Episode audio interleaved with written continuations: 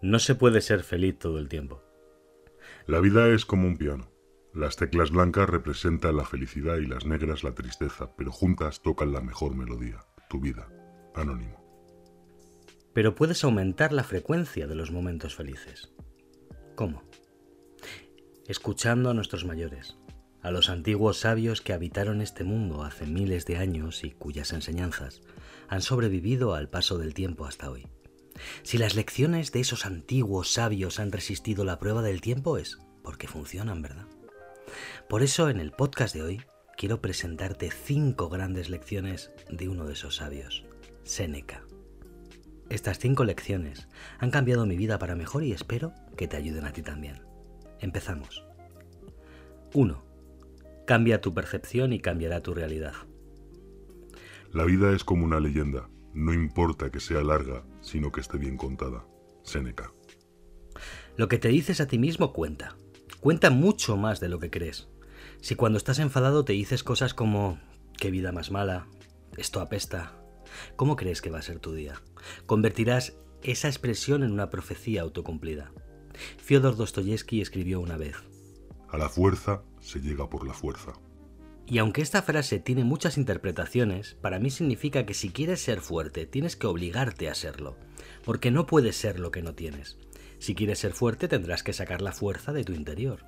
Si quieres ser feliz, tendrás que sacar esa alegría de tu interior, y así sucesivamente. Por eso la narrativa es tan importante. Mira las noticias. Todo el tiempo dicen palabras como crisis, catastrófico, escalofriante, tragedia. ¿Qué efecto tienen esas palabras en ti? A mí me asustan. Eso es lo que buscan las agencias de noticias para ganar audiencia y llamar tu atención. Las agencias de noticias saben que las palabras son poderosas. Por eso sus titulares producen sentimientos encontrados y polarizan a la gente. ¿Ves a dónde quiero llegar? Si te pasas todo el día con un discurso interno del tipo no puedo, no valgo nada, no me lo merezco, ¿Cómo crees que será tu estado de ánimo? No el mejor, ¿verdad? Tienes que hacer caso a Seneca. Tu vida no está garantizada. Nadie sabe cuánto tiempo le queda de vida. La única certeza es que cada día que pasa es un día menos de vida. Lo único que podemos hacer es vivir nuestra vida de la mejor manera posible, de forma legendaria. Vivir como si el mundo fuera un gran teatro, y tú estuvieras en el centro del escenario interpretando el mejor papel de tu vida. Vive con tanta pasión que cuando baje el telón el mundo entero se levante y aplauda. 2. Recuerda que para ser un maestro primero debes ser un aprendiz. No nos atrevemos a hacer muchas cosas porque son difíciles, pero son difíciles porque no nos atrevemos a hacerlas. Séneca. Hay dos cosas que te fastidian el día, incluso antes de empezarlo. Dudar y quejarte. Dudar te dispersa. Dudar te hace perderte en divagaciones. Vuelvo a citar a Dostoyevsky. Mientras divago, no hago nada. Y también podría decir que no hacer nada es lo que me lleva a divagar. ¿Qué fue antes, el huevo o la gallina? Hay que actuar. Y no hay que dudar. Nadie nace sabiendo. Además, la única manera de aprender es fracasar. Por eso se puede decir que el fracaso es nuestro mejor maestro. La diferencia entre conseguir algo y no hacerlo es el número de intentos. Puede que te lleve el doble o el triple de tiempo que a otros hacer una determinada cosa, pero eso significa que si te esfuerzas el doble o el triple, también lo vas a conseguir. A mí todo me cuesta mucho, sé que conoces esa sensación. He visto gente conseguir 100.000 suscriptores en Twitter en menos de un mes. A mí me ha costado 5 años, pero lo he hecho. ¿Cómo?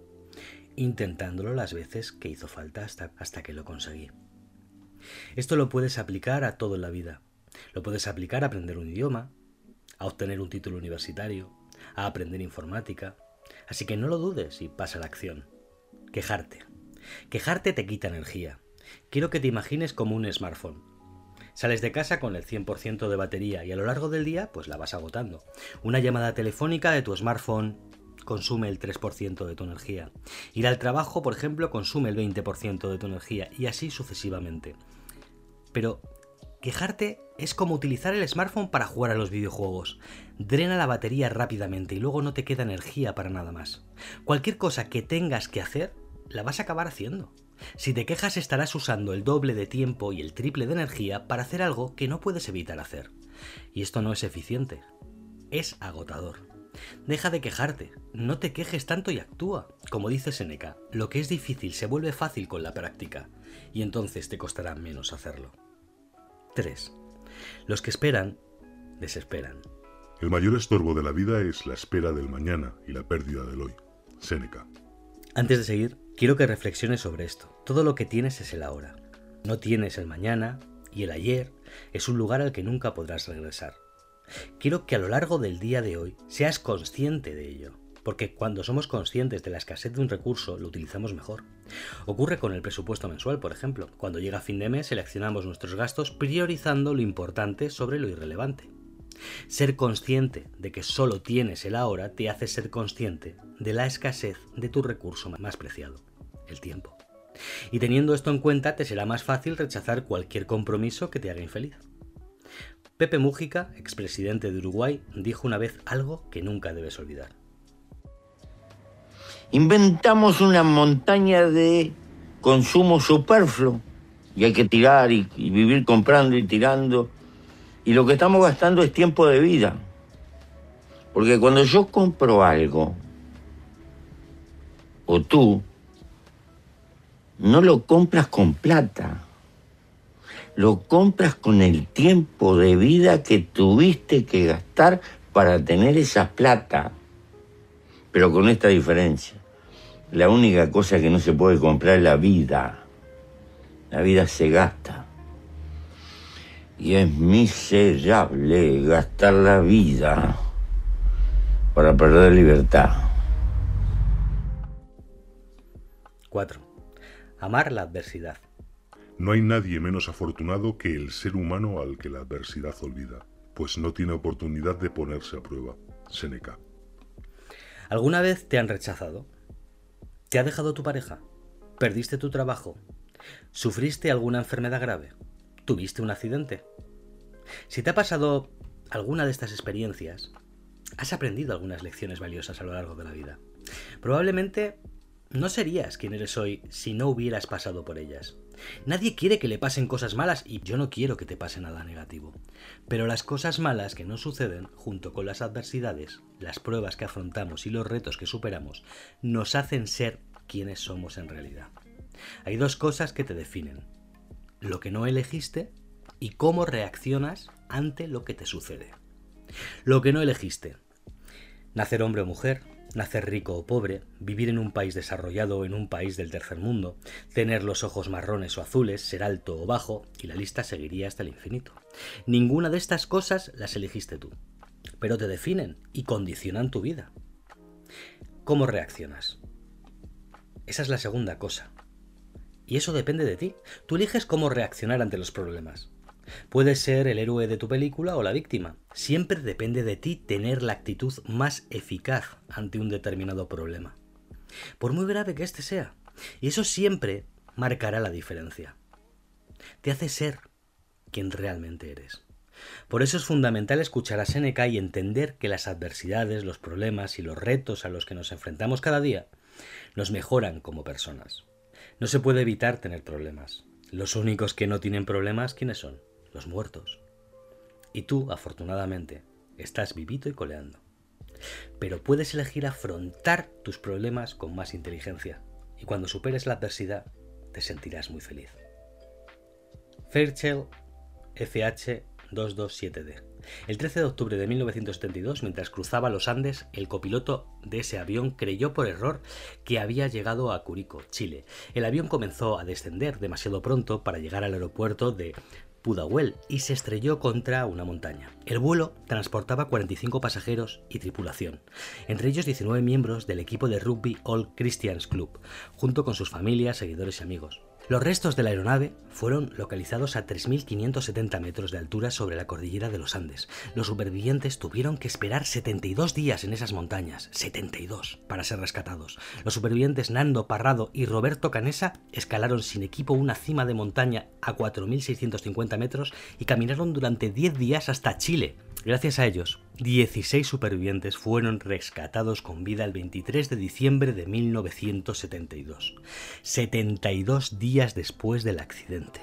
Los compañeros supervivientes se enteraron de que Nando y Roberto habían llegado a Chile a través de una radio con la que se conectaban todas las mañanas para saber si sabían algo de ellos o decían algo de ellos en las noticias. En una entrevista realizada por el programa Milenio 3, uno de esos supervivientes dijo que lo que escucharon en la radio junto con el comunicado de sus amigos fue el Ave María de Gunot. Y dice que desde ese momento supo que estaba salvado y que sintió una especie de felicidad líquida que le salía por todos los poros de la piel y que este intenso estado de bienestar le duró semanas sin interrupción todavía me, lo, me comentás y me preguntás y me, pone la piel de gallina cuando me acuerdo de ese momento como si hubiera sido hace media hora. ¿no? en el libro lo cuento y nos enteramos antes por la radio, una pequeña radio que nos conectábamos con la civilización unos minutos todas las mañanas a ver si decían algo de nosotros. Y ahí nos enteramos de que, de que había habido, a que había llegado a la civilización después de 10 días de caminata.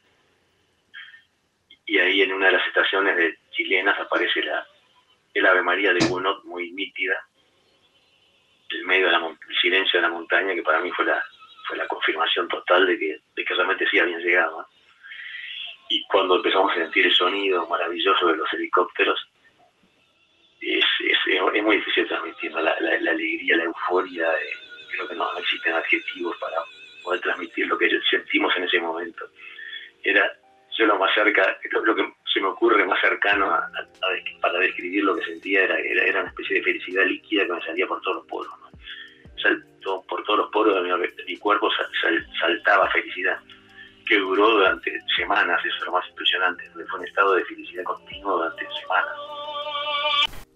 La auténtica felicidad está ligada a la superación de la adversidad.